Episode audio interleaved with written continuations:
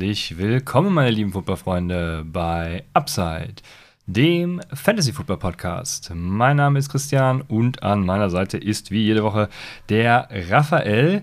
Und Raphael, wir haben uns heute was äh, wieder mal ganz Besonderes überlegt. Und zwar hast du Fragen gesammelt und es geht in eine Auffolge. Ja, ja, ja. Ja, ich dachte mir, es gibt verschiedene Sachen, die man jetzt vielleicht behandeln kann. Aber ich dachte mir, lasst uns doch lieber Sachen machen, die die, äh, ja, die die Hörer definitiv dann interessiert oder wozu sie Fragen haben, weil das dann vielleicht zielführend auch für diejenigen dann ist, dann vielleicht auch zur Draft-Vorbereitung oder noch vielleicht Basic-Sachen und so weiter und so fort. Denn wir haben ja nur noch 24 Tage bis Kickoff. What the fuck? Richtig geil. Mein erster Draft ist ja schon am Sonntag. Vielleicht werde ich ihn auch live streamen. Mal schauen, wie das Internet so ist. Davon wird es auf jeden Fall äh, abhängen, aber ich habe es auf jeden Fall vor. Und man muss ja sagen, ich habe jetzt äh, meine Redraft-Rankings sind auf Patreon online. Ne? Sind Tiered-Based Positional Rankings mit Quarterback, Running Back, Wide Receiver, Tight End, Top 200 Overall Rankings zu je One QB und Superflex plus noch Top 100 Receiver Flex Rankings plus Notizen zu über 100 Spielern und natürlich das neue Floor Upside Rating von mir und auch das wieder zu über 150 Spielern. Also da könnt ihr euch auf jeden Fall austoben. Checkt gerne patreon.com slash upsidefantasy. Da findet ihr meine Readout-Rankings. Und ich habe als kleines Bonbon, weil wir heute ja einen Tag später kommen als normal, habe ich mir noch überlegt, werde ich am Wochenende noch meine Dynasty-Rankings upgraden. Und wenn ich das schaffe, auch noch meine Readout-Rankings bei Zeiten ja, zu den Preseason Week One Spielen, wo man jetzt nicht alles overhypen sollte, aber das eine oder andere ist schon interessant werde ich dann auch noch die äh, Rankings updaten. Und an der Stelle vielleicht nochmal ein großes Dankeschön an alle für das geile Feedback zu den Rankings. Vielen, vielen Dank. Hat sich die Mühe und Arbeit ja gelohnt anscheinend. Also das, das, das freut mich auf jeden Fall sehr. Und natürlich vielen Dank an alle, die neu dabei sind auf patreon.com fantasy. Mega Support, mega Community. Vielen, vielen Dank auf jeden Fall. Und an alle, die neu sind, natürlich der Hinweis, vergesst bitte nicht, euer Patreon-Account mit dem Discord-Channel zu verbinden, damit ihr natürlich auch alle Benefits außerhalb von den geposteten Sachen auf Patreon genießen könnt. Ne? Zum Beispiel den DM-Service. Auf jeden Fall die beiden Konten verbinden. Das ist sehr wichtig. Das noch äh, als kleine Anmerkung. Das dazu. Deswegen dachte ich, machen wir auf. Da werden bestimmt einige Fragen kommen zu den Rankings, zu Spielern, zu dies, zu jenes. Und ich würde sagen, let's go. Yo, ja, ich habe auch Rankings gemacht. Geil. Meine Rankings sind äh, auch online. Ich habe auch meines PPR-Rankings gemacht und äh, die sind ja das Upside Bowl Scoring ist ja etwas anders, deswegen äh, werde ich es weiter Upside Bowl Scoring nennen. Das kann man auch für das Upside Bowl Scoring verwenden. Und äh, B-C1D3 hat auch die letzte Frage noch gestellt im Discord. Habt ihr noch einen meines PPR Community Mock Draft auf YouTube, Twitch geplant?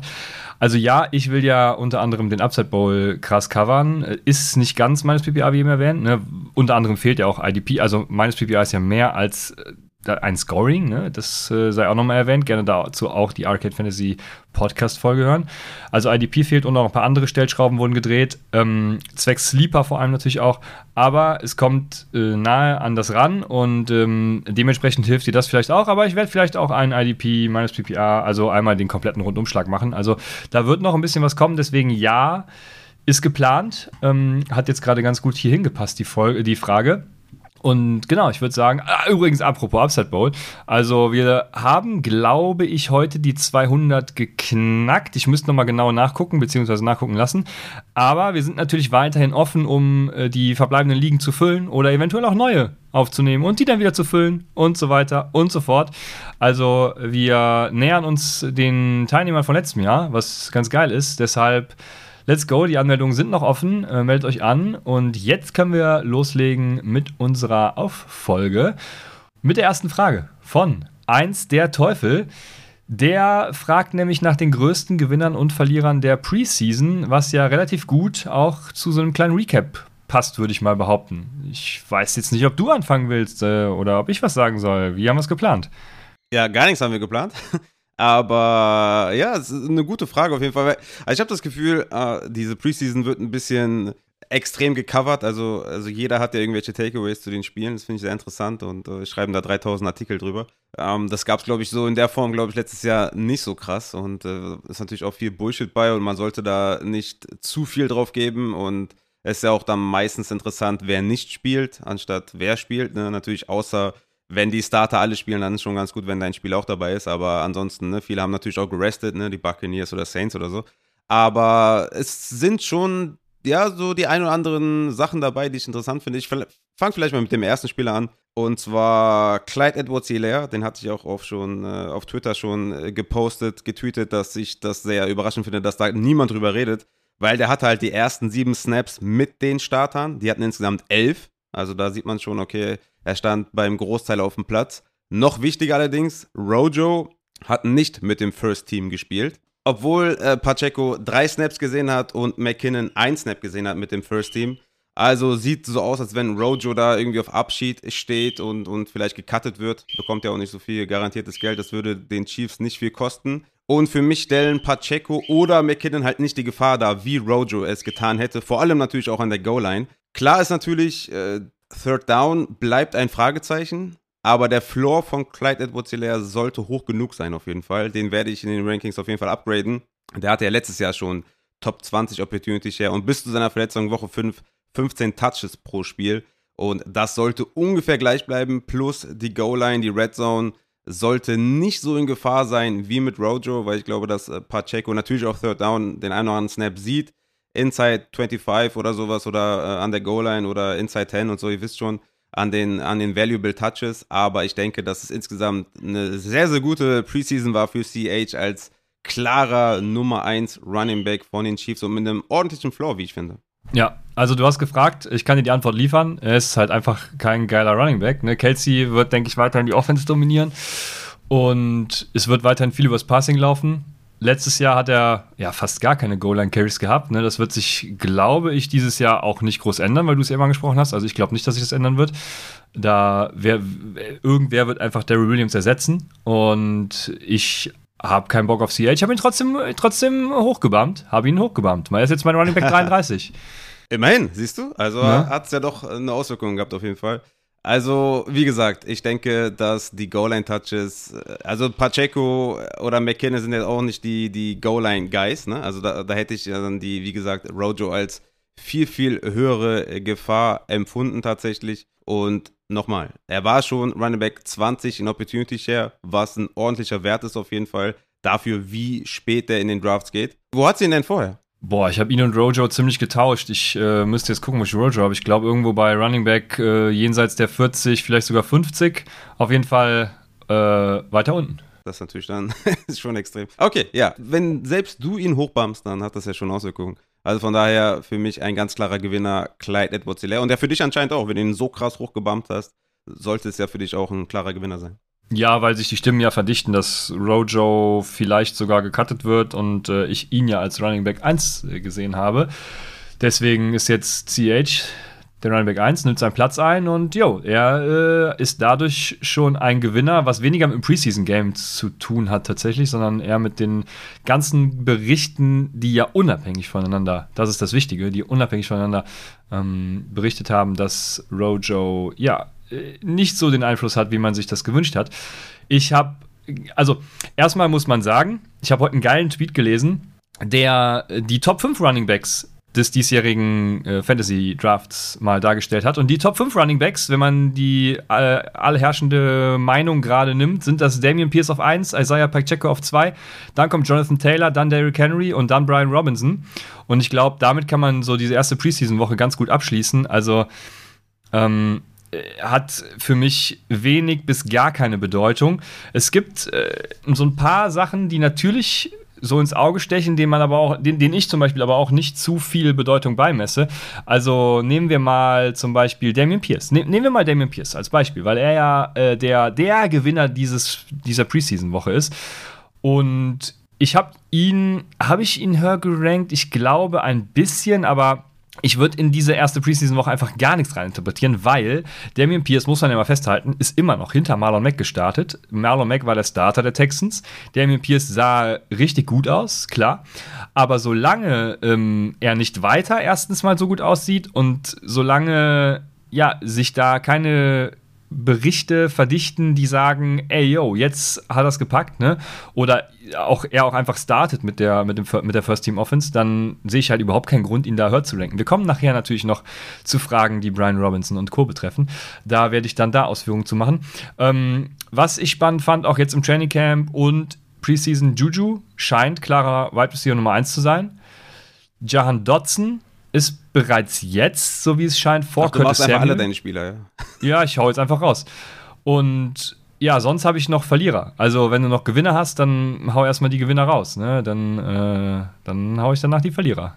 Genau, Dotson hatte ich mir auch aufgeschrieben und Juju hatte ich auch aufgeschrieben. Der hat ja 11 von 11 Snaps gesehen mit der Offense. Also, das ist ja ein ganz klares Zeichen dafür. Hat meiner Meinung nach auch einfach einen riesen Floor. Sollte einen hohen Snap-Share haben, einen guten Target-Share da im, im Big Slot mit Mahomes mit einer guten Offense. Also ist ja mein Wide Receiver 27, da war ich eh schon hoch. Ähm, vielleicht klettert er noch ein, zwei Spots nach oben. Und Elijah Moore, äh, eigentlich auch ein Gewinner, ne? Hat ja auch ganz klar die, die Snaps gesehen. 9 von 9 mit dem First Team, Corey Davis 8, Barrios 6 und Gary Wilson nur einen.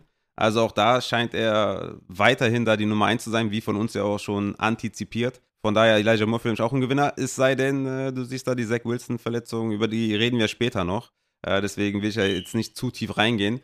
Und ich habe noch einen Gewinner und das ist David Njoku. Der war ja eh schon, also ich war ja einer der ersten, die, die ihn da hochgepusht haben. Der ist ja auch in meinem Tight End Ranking schon vor dem Preseason-Spiel auf Tight End 14 gewesen, einfach weil er einen riesen Upside hat und da der Tight End 1 ist in dieser Offense. Auf jeden Fall, David Njoku, die klare Nummer 1, hat alle First Team Snaps in dieser Preseason auf der Titan Position gesehen. Er äh, könnte jetzt ein Titan 1 sein, ne? Das, äh, ja, er könnte jetzt von 14 auf 12 und damit Titan 1. Das ist auf jeden Fall, das wäre schon eine enorme Steigerung. Ja, sehr schön. Dann ah, mal gucken, was die Verlierer sind. Also erstmal muss man festhalten, denke ich, alle Rookie Running Backs, außer eben Pierce, Pacheco und Robinson. Selbst Brees Hall, ja. Wobei, wie gesagt, nicht zu viele reininterpretiert, aber äh, trotzdem, es haben, hat keiner schwer begeistert und unter anderem Brees Hall hat ja eben äh, sich die Snaps geteilt. Dann, wenn wir bei den Rookies bleiben, äh, würde ich sagen, Traylon Burks ist Verlierer der Offseason, weil, äh, also ich weiß nicht, was er da macht im Training Camp, aber er scheint ja Wide Receiver 4 oder so zu sein. Ich glaube das Ganze auch noch nicht so ganz. Aber im Moment ist es halt mal so. Ne? Ähm, übrigens, auch ein Gewinner vielleicht ist ja George, äh, zu dem kommen wir später auch noch. Ne? Deswegen ja, George Pickens, also zu dem kommen wir später noch. Und Verlierer, äh, ich habe keine Rookies mehr. Doch, ich habe noch äh, im Zusammenhang mit einem Rookie habe ich noch einen Verlierer und das ist Albert O. Ähm, Albert O für mich ein Verlierer, weil irgendwie bei den Broncos kein Starter gespielt hat. Albert O hat gespielt, hat gar nichts gesehen. Äh, völlig weird und ich habe ja, ich glaube, letzte Folge oder, oder vorletzte, ich weiß es nicht mehr, habe ich gesagt, äh, Greg Dolcic, das ist der neueste heiße Shit. Und ähm, habe auch schon im Arcade Draft Guide geschrieben, wenn ich auf Upside Titans setzen müsste, die aufgrund ihrer Blocking-Skills ne, gedraftet werden erstmal und demnach viel auf dem Feld stehen und Opportunity sehen, dann sind es eben äh, Jeremy Ruckert und Greg Dolcic. Und äh, Dolcic ist, äh, wäre mir vielleicht so in zwei Titan ligen, die es ja geben soll, so ein Flyer wert, ne? Hm. Ja, also ich habe noch mehr Verlierer. Ähm, DeAndre Swift ist noch ein Verlierer, weil es sich immer mehr und mehr herauskristallisiert, dass Jamal Williams äh, der ganz klare 1B-Back ist. Das gibt, äh, also ist ein bisschen concerning. Ja. Ja, genau. Also Mike Gesicki ist auch ein, auch ein Verlierer, weil der mehr in Line stand als im Slot bei seinen Raps und, und die anscheinend da an seinem Blocking arbeiten wollen. Und ihr wisst es alle, solange ein Titan mehr blockt, als irgendwie im Slot aufgestellt wird, ist es halt schlecht. Und ich glaube, Gesicki war Top 3 letztes Jahr im Slot oder sogar Top 1, weiß gar nicht mehr genau. Das ist natürlich ein harter, harter Bump nach unten, aber da muss man auch sagen, Gesicki war schon mein Titan 16, weil ich das schon antizipiert hatte, dass er da mehr im Blocking eingesetzt wird, allein schon wegen dem Scheme, was sie jetzt dann neu spielen in Miami. Ähm, ja, DeAndre Swift, was hatte man jetzt erwartet, dass der 100% der Snaps sieht? Also es war schon relativ klar, dass er sich was teilen wird mit Jamal Williams, ne? Ist dann halt nur die Frage, wie viel. Wenn es so ein 60-40-Split äh, wird, dann hat er immer noch viel Upside, finde ich. Ne? Also er kommt ja auch vor allem dann hoffentlich durch Receiving, durch seine Skills, durch sein Talent. Und von daher hat er meiner Meinung nach immer noch ja, Running Back 1 Upside. Man könnte ihn natürlich ein bisschen runterbumpen, äh, wenn man jetzt davon ausgeht, dass Jamal eher 50-50 ist, aber das ist ja nicht der Fall. Ich bin jetzt auch nicht von einem 80-20-Split ausgegangen, sondern eher von einem, ja, 60-40, 65-35, also es passt schon. Jamal Williams wird nicht verschwinden. Ähm, von daher sehe ich das jetzt nicht so schlimm, ehrlich gesagt. Okay. Aber ich habe noch einen, der dich jetzt nicht äh, so ja, der dir jetzt nicht äh, Begeisterung hervorruft bei dir. Äh, mein äh, größter Verlierer ist Antonio Gibson. Ähm, ich denke mal, wir haben zwei Dinge gesehen. Zum einen, dass er kein Receiving Back wird, solange McKissick gesund ist und solange McKissick da ist. Er wird an der Goal-Line Konkurrenz haben in Brian Robinson, was jetzt nicht heißt, dass er gar keine Goal-Line-Carry sieht. Das wäre eine Overreaction auf jeden Fall. Aber das Preseason-Game hätte auf jeden Fall nicht schlimmer laufen können. So viel können wir auch festhalten. Ne? Ich sehe ihn weiterhin als Running Back 1 des Teams, auf jeden Fall aber er hat wenig Upside meiner Meinung nach und sein Floor ist weiter gesunken, denn er war zwar Starter mit dem First Team, aber wurde halt gleich bei, bei den ersten beiden äh, Third Downs ausgewechselt für McKissick, was für mich zeigt, dass er halt kein Third Down Back ist. Dann hatte seinen zweiten Carry gefumbled, ich glaube, das haben auch alle mitbekommen, kam dann quasi ins Doghouse. Das ist dann jetzt wahrscheinlich die Overreaction, dass dann Brian Robinson übernommen hat, gut aussah, Goal-Line-Touchdown gemacht hat, aber ich finde halt trotzdem, dass man klar gesehen hat, dass er nicht der Receiving Back ist, dass halt komplett sein Upside limitiert. Und man muss sagen, Gibson hat dann mit der zweiten Offense gespielt und nicht mal da Receiving Work gesehen, sondern Jonathan Williams. Also sie sehen ihn einfach nicht als Receiver. Er hat für mich wenig Upside, weil er keine Receptions bekommt und hat wenig Floor, weil Brian Robinson gefährlich werden könnte. So, ich sag mal so, wenn Gibson vielleicht ein, zwei Fumbles hat, ne? Und dann irgendwie im Laufe der Saison ins Stockhaus kommt oder noch mehr Schwierigkeiten hat, wenn er vielleicht ein, zwei Goal-Line-Carries nicht verwandelt und Brian Robinson kommt rein und verwandelt die, dann wird er sehr, sehr starke Probleme bekommen. Deswegen sehe ich Antonio Gibson als, als ja, schon klaren Verlierer dieser Offseason, weil wir einfach zwei Dinge gesehen haben. Keine Receiving-Rolle für Gibson und Brian Robinson könnte gefährlicher werden, als das von mir bis hierhin gedacht war. Äh, ja, soll ich dazu jetzt was sagen? Weil es gibt daher noch Fragen dazu.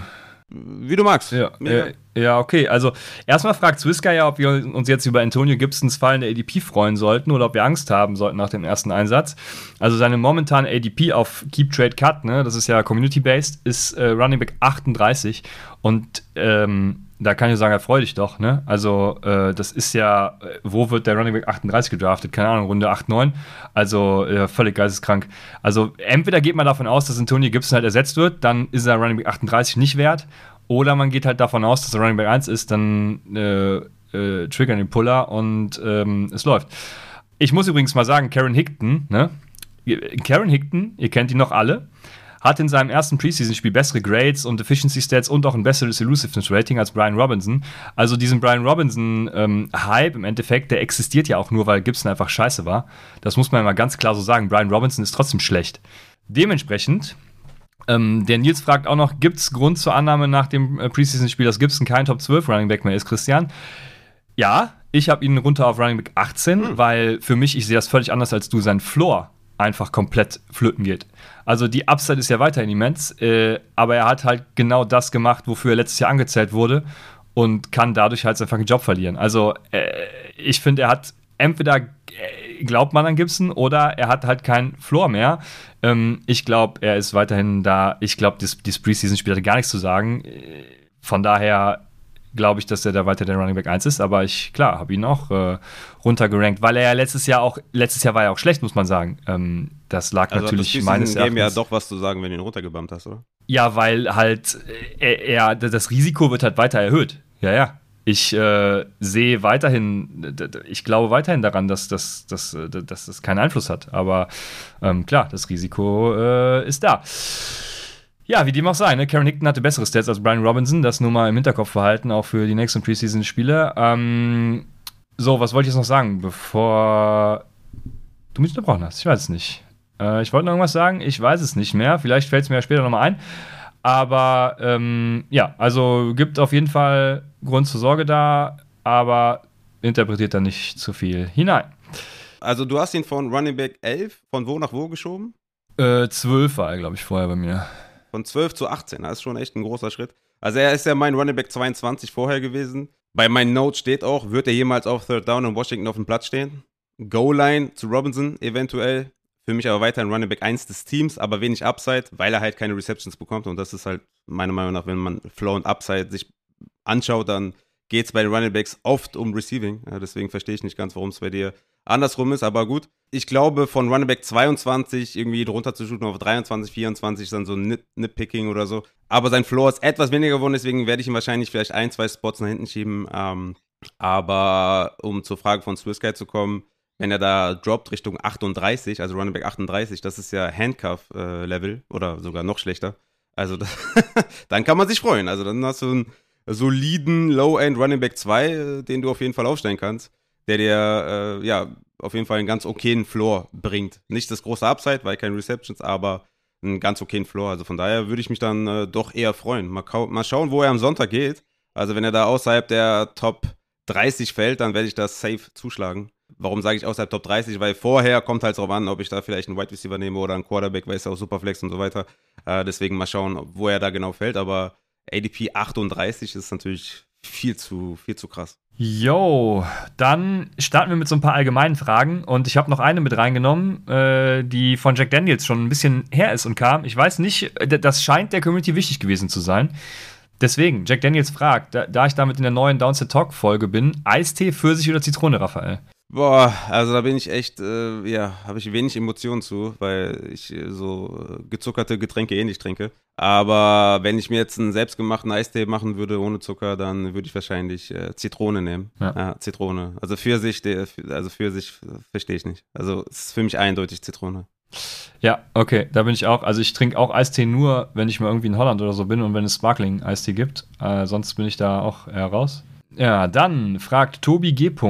Wie viel Sinn macht es wirklich, keine Kicker oder Defense zu draften und dafür eine Skill-Position-Spieler mehr zu holen und dann vor dem ersten Spieltag Kicker-Dev zu streamen, äh, um einen Spieler zu droppen? Ähm, ausgenommen sind natürlich Situationen, in denen man einen PUP-Spieler zieht und den dann Post-Draft auf IR unterbringt. Macht sehr viel Sinn auf jeden Fall, sehr, sehr viel Sinn. Speziell, wenn ihr wie ich zum Beispiel am Sonntag draftet. Ne? Also klar, mein Draft ist jetzt ohne Kicker und Defense, ist ja, ist ja klar. Aber speziell alle, die ja von Anfang August bis Ende August draften, profitieren halt mit diesem Move. Ne? Also, weil ihr draftet halt zwei bis fünf Wochen vorm Kickoff und es werden halt Verletzungen kommen, ne? wie letztes Jahr J.K. Dobbins oder was. Ne? Gut, ich meine, Gus hat sich dann auch verletzt, aber hättet ihr Gus mit dem letzten Pick genommen, wäre halt geil gewesen. Ne? Oder weiß ich nicht, vielleicht jetzt Brian Robinson mit dem letzten Pick und vielleicht traden die Commanders Gibson noch, wenn sie irgendwie gar nichts mehr von ihm halten. Wer weiß, keine Ahnung, was passiert. Also in der NFL wird halt noch sehr, sehr viel passieren bis Kickoff und diese Spieler, die er da mit dem letzten Pick nimmt, die viel Upside haben auf Running Back, die haben halt viel, viel mehr Upside als der Kicker, den ihr da in der letzten Runde nehmt. Deswegen, äh, das macht sehr, sehr viel Sinn im Endeffekt. Also wenn ihr jetzt zwei, drei Tage vor Kickoff draftet, dann muss man das nicht tun. Selbst da würde ich es tun, weil ne, es passieren dann auch immer noch Verletzungen. Also ich würde sagen, wenn man so zwei bis fünf Wochen vorher draftet, dann sollte man das auf jeden Fall tun. Ja, also es macht eins in der Welt. Ne? Stell dir mal vor, du hättest jetzt, oder du würdest jetzt Justin Tucker am Wochenende draften und Damian Pierce startet, macht ein geiles Spiel und du kriegst ihn halt für die letzte Runde im Moment. Also ja, couldn't be me, da Justin Tucker zu draften. Und äh, ja, das gilt auch noch zwei Tage vor dem Draft, also äh, vor dem, vor dem äh, Season-Start. Also selbst da äh, kann sich noch immer jemand verletzen und die Kicker sind halt verfügbar, kurz vor Kickoff. Deswegen, es macht immer Sinn, Tobi. Dann fragt Dottore46, verschiebt sich eurer Meinung nach die Gewichtung von Positionsgruppen anhand der Größe der Liga beziehungsweise anhand der Anzahl von Startern?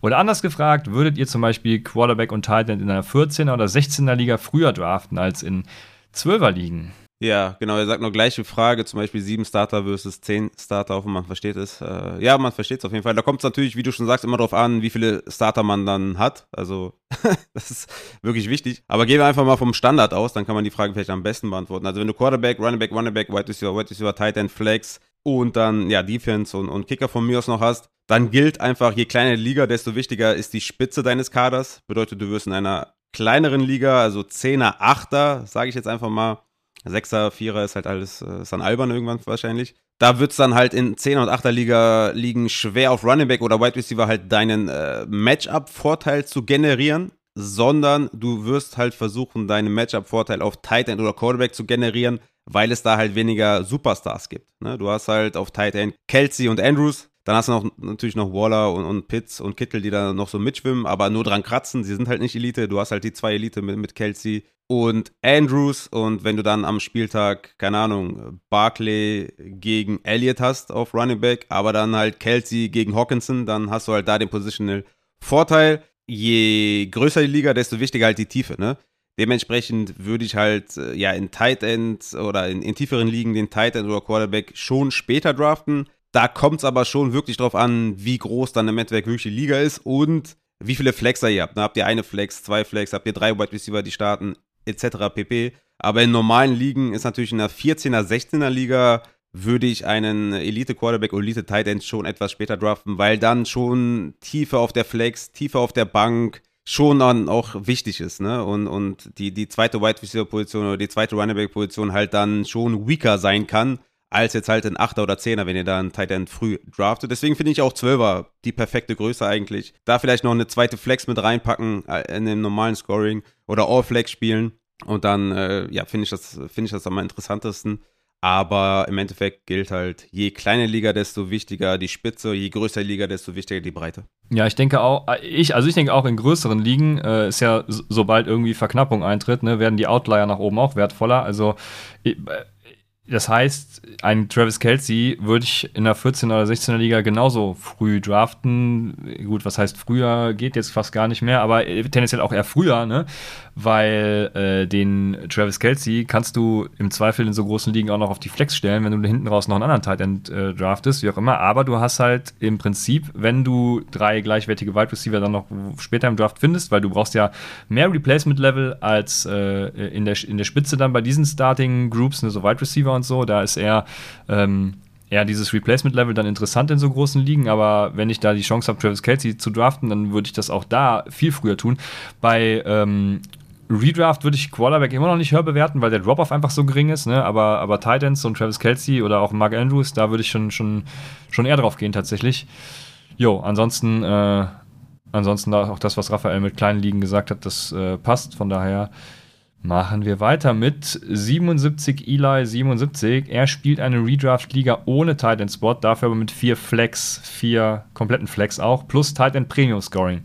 Wie verändert sich eure Draft-Strategie diesbezüglich? Würdet ihr auch ganz auf Titans verzichten oder lohnt sich ein Titan-Pick trotzdem in den späten Runden? Ja, ich habe ja ein Receiver Flex Ranking, ne? also da kannst du gerne abchecken. In den Rankings, die ich gedroppt habe, ist auch Receiver Flex drinne. Das ist zwar mit First Down Belohnung, also mit dem äh, ja, mit dem alten oder mit dem, wie soll man es nennen? Mit dem, äh, mit dem alten Upside Bow Scoring, ne? Mit dem, äh, vielleicht dann nächstjährigen auch wieder, keine Ahnung, wie wir es da handhaben werden, aber ich, ich sage immer noch Upside Bow Scoring, äh, es ist zu verwirrend. Also mit dem Upside Bow Scoring immer noch ist ja First Down Belohnung drin, ne?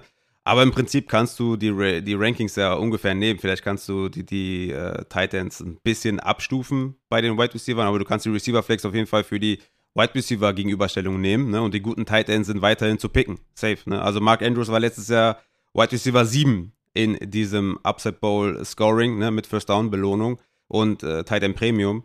Kelsey war Wide Receiver 12, Kittel war Wide Receiver 25, alles per Game. Und ich habe insgesamt acht Tight Ends in den Top 50 in der, in der Receiver Flex. Von daher, klar, die draftest du auf jeden Fall. Also, wie gesagt, du kannst es vielleicht etwas nach unten korrigieren, weil das First Down wegfällt und da war Kelsey und Andrews sehr weit oben dabei. Aber im Endeffekt kannst du die schon, kannst dich daran orientieren auf jeden Fall. Die Rankings findest du bei Patreon. Einfach äh, abchecken da in, den, in dem Doc. Ich glaube, das ist auch per PDF übertragen, die Receiver Flex. Also einfach abchecken und, und, und draften. Also von daher sehe ich da sehe ich da kein Problem, dass du die, dass du die nicht picken sollst, sondern nur in den späten Runden ist halt Bullshit. Ja, also Raphael hat alles gesagt, die Receiving Titans lohnen halt nach wie vor. Ne? Der, der, der Abfall ist halt dann irgendwann riesig, deshalb, aber das hat Raphael ja alles ausgeführt. Dann kommt die nächste Frage von Konsti Gronko. Welche Draft-Position ist eurer Meinung nach am besten? Gibt es da Unterschiede zwischen Superflex, Dynasty, Startup und anderen Ligen? Es gibt schon Unterschiede, würde ich sagen. Also ein One-QB, sage ich ja schon die ganze Offseason, will ich als C-Mac. Ich will überall C-Mac. Also das Gute bei mir ist natürlich, ich spiele viele Ligen. Deswegen werde ich natürlich hier und da mal C-Mac haben oder mal nicht haben. Und äh, ja, also das ist ja auch so ein Pro-Tipp von mir. Ne? Seid auf jeden Fall, ja, spielt mehrere Ligen, tobt euch aus, verfolgt verschiedene Strategien. Und einer davon ist halt C-Mac oder JT, ist daher Top 2 auf jeden Fall in Redraft. Äh, so eine, eine gern gesehene Strategie von mir, wo ich meinen Draft-Pick gerne hätte. In Superflex ist anders, weil da will ich eher so in der Mitte sein, ne? Pick 6, 7, 8, um halt noch ja, auf Runs zu reagieren. Ne? Ich, ich, ich, ich picke in Superflex gerne halt einen Elite-Quarterback und dann zwei, drei Late-Round. Ne? Also ein Mahomes absichern mit einem Goff und Ryan oder keine Ahnung, Ryan und Goff wahrscheinlich per ADP. Aber sowas halt, ne? Weil ich brauche nicht unbedingt zwei Elite-Quarterbacks, ähm, da, da, weil irgendwann ist halt, irgendwann ist das Replacement-Level nicht mehr so hoch, ne? Also wenn du jetzt einen Quarterback 12 oder 16 hast, die sind relativ eng beieinander, was so Points per Game angeht. Von daher ist mir das schon wichtig, den Elite-Quarterback zu haben, aber dann hinten raus will ich dann noch reagieren können, wenn ein Run startet in, der dritten, vierten, fünften Runde, wenn auf einmal die ganzen Quarterbacks weggehen und ich irgendwie keinen Winston, Goff, Ryan oder so mehr bekomme, dann will ich halt reagieren können und mir meinen zweiten sicheren Quarterback holen und äh, deswegen ist mir da die Mitte sehr, sehr lieb in Superflex und Dynasty sehe ich jetzt keinen großen Unterschied, ehrlich gesagt. Äh, vielleicht hinten der Turn an 11, 12, weil du dann dich nicht entscheiden musst zwischen etwas älteren Spielern äh, von 1 bis 6, 7 oder so, sondern vielleicht AJ Brown nehmen kannst oder was oder Kelt oder Andrews und Brown oder sowas. Keine Ahnung äh, ist dann vielleicht da hinten ganz nett, wenn du ein paar jüngere Spieler nehmen willst und vielleicht langfristig ausgelegt sein willst. Aber kommt dann natürlich darauf an, wie deine Strategie aussieht. Also von daher sehe ich da eigentlich keinen großen Unterschied zwischen äh, Dynasty und Redraft, aber ich sehe den Unterschied zwischen One QB und Superflex. Ja, ich finde generell so, dass man die Frage gar nicht so global irgendwie beantworten kann, weil es gibt an verschiedenen Spots ja verschiedene Taktiken. De dementsprechend gibt es gar nicht für mich den besten Spot, auch nicht, wenn man auf einzelne Ligen guckt, sondern das, äh, also ist schwierig global zu betrachten. Ähm, also meines Erachtens ist es am besten ja eh mal ein Auction Draft. Ne? Ansonsten musst du halt einfach das Board spielen, wie es fällt. Deswegen, ähm, äh, kleiner Upside Board Advice auch übrigens, wenn die Top 5 bis 6 Quarterbacks vom Board sind, ne, dann kann Justin Jefferson oder dann kann ein Christian McCaffrey auch mehr Value haben als dann eben Josh Allen oder Aaron Rodgers. Ne? Da muss ich halt einfach das Board spielen, muss ich einen von denen nehmen und mir dann später ähm, eben einen, keine Ahnung, Matthew Stafford oder was weiß ich, was dann kommt. Oder ein Kirk Cousins, der auch äh, ja relativ gut ist. Dann eben äh, später zulegen, weil der Positional Drop-Off ist da auch einfach da und dann hast du eben Value auf anderen Positionen. Also, äh, ne, das war jetzt ein kleines Beispiel, aber genau so spielt man dann eben das Board und genau so schafft man dann den Value für sich. Dann Tobi K passend äh, zu, zu, zu, meiner Antwort gerade, fragt, ich starte am Dienstag eine 12er HFPPA Dynasty Superflex mit Auction Draft. Äh, dann zählt er die ganzen Positionen auf, die relativ Standard sind. Ähm, One QB, zwei Running Backs, drei Wide Receiver, ein Tight End, äh, Defense Kicker. Dann noch eine Flex und eine Superflex, wie schon angesprochen, elf Benchspots. Welche Strategie würdet ihr fahren? Wie viel Cap? Wo investieren? Eher für Superstars zahlen oder später günstig und mittelmäßig kaufen? Ja, auch äh, da finde ich, kannst du wieder eine eigene Folge draus machen, weil, also die erste Frage, die ich stellen würde, ist die Dynasty. Haben wir auch schon gemacht? Ha, haben wir auch schon gemacht, ja, ja, stimmt, haben wir schon mal gemacht. Also die erste Frage, die ich stellen würde, ist die Dynasty mit Contracts. Richten sich die Contracts nach den Auction Values? Ich vermute mal jetzt nein. Also, ähm, falls nein, dann macht es erstmal so, weil das macht deutlich mehr Spaß dann. Also ich habe schon viele Auctions erlebt, die total unterschiedlich waren. Ne? Das, das, liegt vor allem daran, dass ja. ich das Gefühl habe, dass sich Leute einfach auch gar nicht auf den Auction Draft vorbereiten. Die haben dann ja. irgendwie überhaupt kein Gefühl dafür, was wirklich was wert ist. Und deswegen hat es sich manchmal auch sogar gelohnt, früh zu investieren, weil Owner das Budget irgendwie völlig falsch eingeschätzt haben. Meistens ist es tatsächlich cleverer, erstmal Spieler zu nominieren, die richtig geil sind, die du aber gar nicht haben willst. Ich weiß nicht, es ist ein, ein Derrick Henry, wird bei mir zum Beispiel wahrscheinlich überbezahlt. Ähm, Deswegen würde ich den zuerst mal nominieren. Dann verbraten erstmal die anderen Spieler ihre Kohle, die dich auf Spieler, die dich dann eben nicht jucken, ne? Und, und du kannst dann später aktiv werden. Und ich finde immer so eine ausgewogene Mischung ganz gut. Also erstmal sind, dass du eigene Auction Values hast, ist natürlich ein Muss. Und dann kannst du dir so Spieler rauspicken, bei denen du dir sagst, dass es dir egal ist, wie viel sie kosten. Also wenn du sagst, du willst jetzt unbedingt CMC haben, dann gehst du halt keine Ahnung, 50% über dein eigentlich definiertes Auction-Budget, weil der dir so viel Value bringt, dass du da einfach Bock drauf hast. Ne? Bei den anderen Spielern hältst du dich dann strikt an dein Budget, vielleicht plus minus 10%. Und dann ist der Draft eigentlich auch eine easy Kiste. Und was ich ganz besonders wichtig finde, mach dir Notizen zu den Kadern deiner Gegner und deren verbleibendes Budget. Ähm, bei Auction Drafts kannst du dann ganz gut einschätzen, wer ins Rennen um deinen nächsten nominierten My Guy oder wen auch immer einsteigen will. Ne? zwei Tipps habe ich auch noch. Warte nicht zu lange, um deine Kohle rauszuknallen. Ne? Also, solange ihr später nichts mit in die Saison nehmen könnt oder sich daran die Rookie Draft Order ermittelt oder was auch immer, es soll es ja alles geben, ähm, nimm nicht zu viel Kohle mit, sondern knall raus.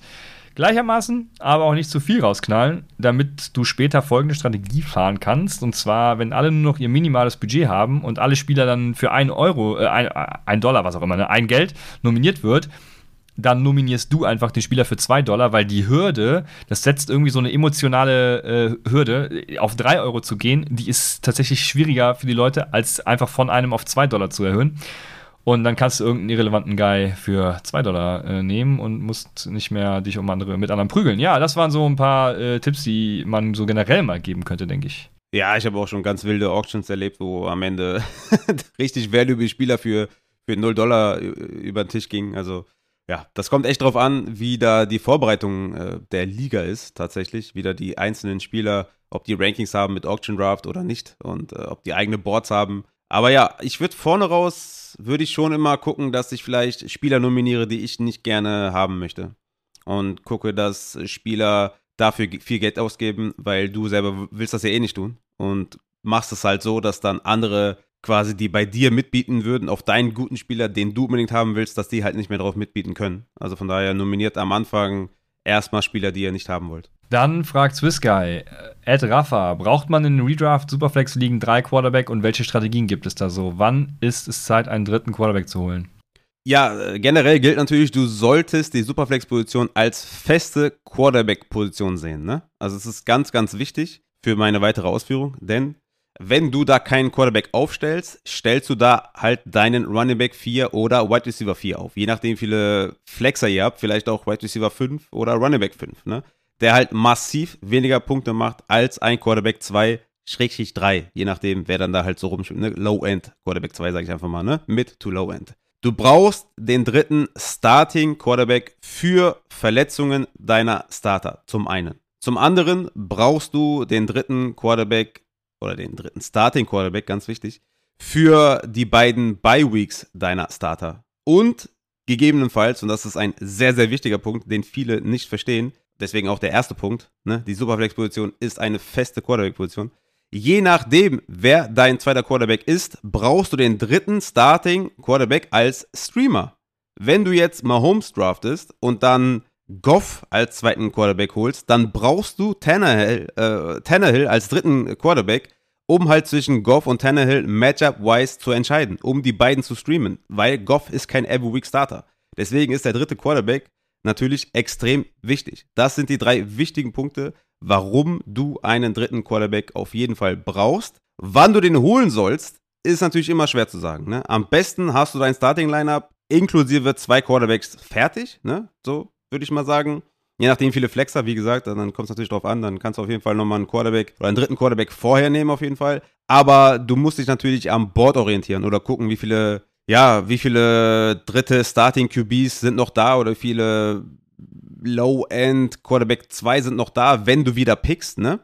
Mit deinem, oder wenn du mit deinem aktuellen Pick vielleicht lieber Locket holen willst, als jetzt irgendwie Tannehill, da musst du halt gucken, ist Tannehill vielleicht noch da oder die Tannehill Range noch da, wenn ich wieder dran bin, wenn ich wieder zurückkomme. Und ja, daran musst du dich halt so ein bisschen orientieren. Ne? Muss halt gucken, ob noch genug Quarterbacks da sind, wenn du wieder dran bist, wenn du dich entscheiden willst zwischen einem Lockett oder einem Tannehill, da musst du halt darauf achten. Aber im Grunde genommen, äh, ja, du brauchst unbedingt einen dritten Quarterback, damit du halt keinen Need auf der Superflex bekommst. Weil die Superflex solltest du als Quarterback-Position sehen. Das ist ganz, ganz wichtig. Und wie gesagt, Dein zweiter Quarterback, wenn es kein Top 10 oder Top 12 Quarterback ist, ist ein Matchup-Quarterback. Deswegen ist es super wichtig, da einen dritten Quarterback zu haben. Sehr gut. Dann fragt Tomek87 und mal was Persönliches. Kommen bei euch auch mal Fehler vor? Also Fehler im Sinne, dass ihr euch beispielsweise nachträglich über einen Trade ärgert oder über eine Bewertung, ähm, weil man etwas nicht hat kommen sehen. Und wie geht ihr dann mit sowas um?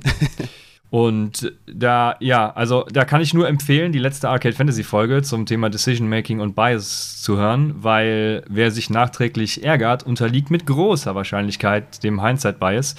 Ähm, ich habe beispielsweise auch in der Analytics League ja meinen 1.10 oder war es 1.11 Draft Pick, ich weiß gerade gar nicht mehr, äh, für Antonio Gibson getradet und äh, fühle mich halt immer noch gut damit. Wäre er jetzt weniger wert?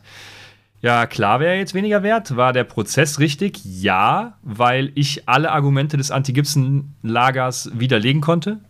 Bis er halt letzten, letztes Wochenende gefummelt hat. Aber ja, ähm, ich konnte äh, alle widerlegen und habe den der Prozess, ich habe einen guten Prozess gemacht und man sollte sich dann eben nie ärgern. Process over Result, hör die letzte Folge Arcade. Also ich habe mir aufgeschrieben, klar, ständig, immer, zu oft, falsche Entscheidungen. Ist halt Fantasy. Ne? Wir antizipieren Geschehen A. Sollte B eintreffen, ja, kommt es halt immer darauf an, wie du zu A gekommen bist. Also ganz klar Process, größer Result. Ich sage immer, wenn die Evaluation für dich richtig war, den Trade zu machen oder dies und jenes zu machen, dann war das halt zu diesem Zeitpunkt die richtige Entscheidung. Und alles, was danach kommt, äh, kannst du halt, ja, ich will nicht sagen, kannst du eh nicht beeinflussen, das sowieso nicht, aber das ist dann halt so, wie es kommt. Ja. Mach dir keinen großen Kopf, weiter geht's, such einen neuen Deal, mach einen neuen Trade, versuch es zu, zu reparieren im besten Falle. Also ich habe natürlich schon äh, sehr, sehr viele fragwürdige Trades gemacht im Nachhinein. Aber es kommt immer nur darauf an, warum du den Trade zu diesem Zeitpunkt gemacht hast. Ähm, das ist zum Beispiel jetzt auch mit Camara. Wenn ich jetzt am Sonntag drafte, ne, Camara ist ja eher jetzt so, dass er für diese Saison erst erstmal nicht gesperrt werden soll, sondern erst dann 2023. Also er soll erst gesperrt werden, wenn der Prozess halt vonstatten ging und der verschiebt sich halt. Und sie wollen ihn halt in Season nicht, ähm, nicht sperren. So. Und deswegen würde ich halt jetzt am Sonntag Camara als mein Running Back 4 draften. No matter what, weil ich davon ausgehe, dass der nicht gesperrt wird. Sollte er dann doch gesperrt werden, war meine Entscheidung trotzdem richtig oder für mich meine Entscheidung trotzdem richtig, weil ich davon ausgegangen bin, dass er nicht gesperrt wird. Also was ich damit sagen will, Process, größer Result und wenn mal was schief geht, macht euch keinen Kopf. Also im Fantasy kann man auch sehr gut Sachen regeln. Sollte Camara dann irgendwie gesperrt werden, ähm, wird es vielleicht noch Mark Ingram geben oder ähm, vielleicht irgendwie einen Abram Smith oder was, den ich vielleicht noch holen kann im Draft oder nach dem Draft oder wenn, wenn er gesperrt wird vom Waiver. Ich kann weiß ich nicht, mir vielleicht ein bisschen mehr Running Back Tiefe holen. Also man kann vieles, vieles revidieren, vieles nochmal neu machen, man kann traden. Also von daher ist es ja nicht der, das Kind im Brunnen gefallen, äh, wenn jetzt irgendwie Christian hier Gibson für den 1-10, was war das, äh, abgegeben hat. Ist jetzt auch im Nachhinein, glaube ich, gar nicht, äh, ist, glaube ich, immer noch okay, oder? Vom Value her. Also ist gar kein so schlechter Trade im Nachhinein, sogar jetzt, Stand heute für mich. Ja, es wäre halt dann, was wäre es gewesen, Sky Moore oder so hätte ich holen können, wäre äh, vielleicht, man weiß es nicht, ne? Wenn Anthony Der jetzt auch nicht das beste Preseason-Game hatte. Ja, ja, ja. Also, äh, genau, das, das, Wichtigste, genau, das ist halt auch das, was du gesagt hast, ne? Also, man muss ja lösungsorientiert dann weiter an die Sache rangehen, ne? Es bringt ja nichts, äh, erstmal auf Fehler zurückzugucken, sondern du musst ja gucken, wie kannst du, also, wo ist dein Ziel und was tun wir jetzt, um das Ziel zu erreichen? Das Ziel ist ja Championship, also, was tue ich jetzt, um den Championship zu erreichen? Da hm, bringt es ja überhaupt nichts auf deine vergangenen Fehler zu gucken. Das kannst du gerne nach der Saison machen. Ne? Du kannst, ich habe es auch, wie gesagt, hör die Folge, ich habe es auch in der Folge gesagt, ähm, man kann vor bestimmten Start-Sit-Entscheidungen oder generell so eine Art ja, Tagebuch, ne, habe ich auch gesagt, es muss kein Roman sein, sondern du kannst dir ja einfach zu bestimmten Entscheidungen, die du triffst, also Trades oder was weiß ich, kannst du sagen, äh, ich schreibe mir jetzt mal auf, was ich mir dabei gedacht habe. So, und wenn du dir dann im Nachhinein sagst, ey, der Prozess war richtig, dann ist das völlig okay. Aber was Raphael gesagt hat, ist das Wichtigste, einfach lösungsorientiert in die Sache rangehen und in die Zukunft gucken. Das ist, ist also sowieso. Weil, ja. Ja, genau. Äh, ist, ist sowieso gut, sich Notizen zu machen während der Saison. Egal, ob jetzt bei Trade-Entscheidungen oder was auch immer. Einfach sich Notizen zu machen, was die ganze Liga auch angeht. Ne? Vielleicht, was vielleicht auch Spieler angeht. Wer ist trade-freudig, wer macht eher weniger Trades, wer ist irgendwie im Draft krass auf Quarterbacks gegangen, in Superflex zum Beispiel oder sowas. Oder vielleicht auch ein One-QB, dass du nächstes Jahr vielleicht weißt, okay, wenn ich jetzt wirklich einen Jalen Hurts Type-Off nächstes Jahr holen will, dann muss ich etwas dafür reachen oder sowas. Also Notizen machen sowieso immer Sinn, das ganze Jahr lang. Und ja, ja. genau das, was, was Christian halt sagt, das ist vollkommen richtig. Und Christian könnte jetzt auch mit seinem Anthony Gibson-Trade, den er da gemacht hat, immer noch auch einen Vorteil generieren, wenn jetzt zum Beispiel ganz klar ist, dass, keine Ahnung, McKissick, also für mich ist es ja klar, da der Third Down Back ist, ja, ähm, Gibson und Robinson sich schon ordentlich da den, den Snap-Share geteilt haben. Gibson hat aber drei Touchdowns gemacht, ein, einer davon Receiving Touchdown, zwei davon Breakaway Run und der hat irgendwie 35 Punkte gemacht, dann kann er ihn immer noch verkaufen. Sieht zwar, okay, es ist eine echte Gefahr mit Ryan Robinson im, im, im, im Rushing und auch an der Goal-Line und Receiving ist auch nicht da, aber jetzt ist der Zeitpunkt, wo ich ihn wieder verkaufe und wieder Value einsammle. Also von daher, egal was für ein Trade ihr macht, äh, es ist ja, es geht ja weiter. Also ihr könnt ja immer weiter mit euren Spielern arbeiten. So ist es und nach der Saison immer die Pong-Analyse machen. Dann äh, kommen die Notizen zum Vorschein und man kann alles super evaluieren. Dann von, von, FIFA zu Pong, oder? Ja, ich, ja ich wollte die Trademark nicht. Ähm, also ich wollte mich dann nicht mit, mit der korrupten Mafia anlegen, sondern habe das Ganze ein bisschen umbenannt. Dann in Pong, okay, ja. wegen, diesem Spiel, oder was? Äh, ja, genau. Ich habe ich hab, äh, Wörter gesucht, die darauf passen und das hat dann ganz gut geklappt, denke ich. Okay, alles klar. Dann haben wir eine Frage von Patrick. Äh, hi, könnt ihr mal eine Folge machen mit euren größten Unterschieden in den Rankings? K können wir das, Raphael? Ja, er hat noch jeden PS. Rafa, deine Rankings sind unglaublich. Ach so, danke. also das wir ach, nochmal deswegen war die Frage drin. Okay. Da, deswegen war die Frage überhaupt drin, tatsächlich. Ja, genau. Also, äh, ich habe mir aufgeschrieben, dafür müsste Christian Rankings haben. Ich habe gerade gehört, er hat Rankings. Die Frage ist halt nur, hat er minus PPR-Rankings oder hat er normale Redraft-Rankings? Äh, Half PPR oder was? Äh, weil dann könnte man damit arbeiten. Mit minus PPR könnte ich ja jetzt nicht arbeiten. Also von daher hat Christian Half PPR-Rankings. Dann könnten wir das vielleicht nächste Folge sogar machen und da die größten Unterschiede rausarbeiten und dann sagen, warum wir was sehen und äh, warum auch nicht. Also das ist doch eine, eine, eine coole Sache, ja. ja also Hast du Redraft Rankings, Half PPR? Ja, ich habe PPR und meines PPR. Oh, PPR. Also ja, Mhm. ja gut, Half-PPA Ja. und PPA macht ja dann den Braten nicht mehr fett.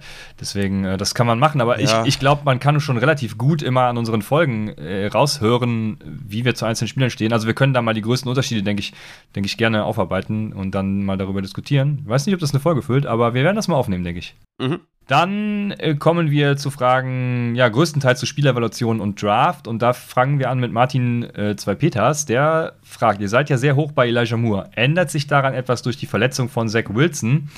Gleiche Frage natürlich für die anderen New York Jets Wide Receiver. Dann fragt Tomek noch auf die Frage bezogen: ähm, Sind die Jets jetzt mit Flecko sogar besser dran? Ähm, oh, und eine Frage habe ich, glaube ich, unterschlagen. Da kam noch eine zu Zach Wilson, die ich jetzt gar nicht mehr hier, hier drauf habe, leider. Aber es geht immer um Zach Wilson und den Einfluss äh, bei den Jets. Und ich würde sagen, für Moore gilt nein. Moore hatte auch ohne Wilson ja sein Outbreak. Ähm, aber ich, ich finde, die Fragen stellen sich ja gar nicht, weil Wilson ist ja halt nicht verletzt. Ne? Also, äh, wie lange wird er jetzt fehlen? Zwei, drei Wochen? Ähm, und sind sie mit Flecko besser dran? Nein.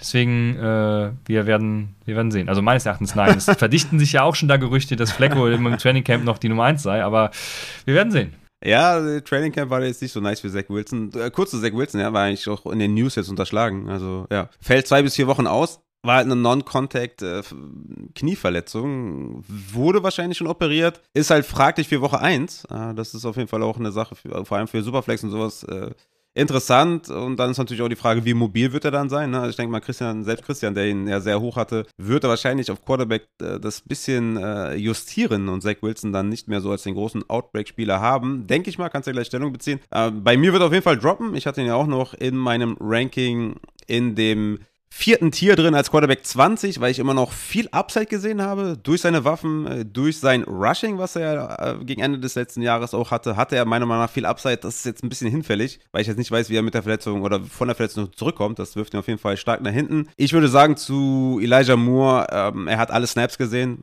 von den Wide Receivers, also alle Starter-Snaps, ganz klar die 1 und solange er die 1 ist, äh, mache ich mir jetzt wenig Sorgen. Die Upside ist vielleicht etwas limitierter, wenn Wilson nicht spielt. Wobei dann da wieder die Frage ist, wie groß ist das Upside wirklich mit einem angeschlagenen Zach Wilson? Aber ja, das Upside ist halt etwas limitiert. Ne? Ich habe ihn jetzt auch nicht so hoch wie Christian tatsächlich. Ich habe ihn auf äh, Wide Receiver 20. Also von daher, äh, Christian ist da deutlich höher.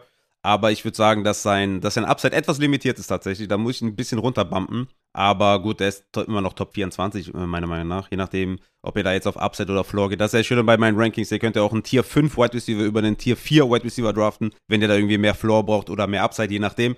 Von daher würde ich sagen, macht nicht so viel mit ihm. Vielleicht ein bisschen Downgrade insgesamt, die ganze Situation, die wir da gesehen haben. Aber bei mir, ich war eh schon äh, im Vergleich zu Christian eher sogar konservativer. Ja, also ich habe gerade mal geguckt, er wird heute operiert, ne? Also falls sie dann nicht noch irgendwas finden, was auf dem MRI nicht, äh, nicht zu sehen war, ne? Das bleibt ja auch noch abzuwarten. Also dann müssen wir uns natürlich wieder mit dem Thema beschäftigen, aber falls dem nicht so ist, dann äh, fällt er zwei bis, also er wird wahrscheinlich zur Woche 1 wieder da sein.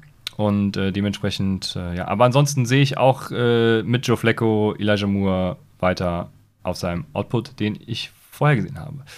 Ja, willst du, wirklich, keine Ahnung, willst du auf die Frage antworten, ob sie mit Joe Flacco besser dran sind? Also, ich bin der Meinung, nein. Ja, kommt auch an, wie, wie gut er da zurückkommt von der Verletzung, aber ich würde auch sagen, nein. Also, ähm, nee, ich denke, die ganzen Big, also klar, der Deeper von Joe Flacco, ne, also wir, wir hatten da einige Wide Receiver, die natürlich äh, durch Joe Flacco schon fantasy-relevant waren. Gerade auch was so, was so Deep äh, Throws angeht, aber Zach Wilson hat einfach insgesamt mehr Upside, ne, durch seinen Scrambling, durch seinen äh, dicken Arm, also von daher, nee, sehe ich auch, sehe ich auch gar nicht tatsächlich. Okay, dann hat Swiss Guy ein paar Fragen zu deinen Rankings. Cortland Sutton als Wide Receiver 32 ist im Vergleich zu vielen eher tief. Was sind für dich die Unsicherheiten? Am meisten wundert mich Tyler Boyd an 44. Hat er für eine Draft-Position 10 Runde plus nicht eher zu wenig Upside? Ja, vielleicht mal zu Tyler Boyd kurz. Es ist ja egal, ihr habt ja meine Tiers, meine Tiers mit den, äh, mit den Ratings. Also von daher, je nachdem, was du halt da brauchst. kannst du halt das, das justieren. Du, du kannst ihn auch ein bisschen vorher nehmen, über einem anderen Tier, wenn du da halt gerade seinen Floor vielleicht brauchst. Und er besticht ja durch seinen Upside nur, wenn Jamar Chase oder T. Higgins fehlen. Äh, deswegen ist halt mehr dieser Floor-Guy. Ne? Hat er ohne T. Higgins 17,2 Points per Game und ohne Jamar Chase 16,2 Points per Game. Und war die letzten drei Seasons immer mindestens Wide Receiver 3. Also er ist halt eher der Floor-Guy, hat halt nur Upside, wenn beide ausfallen.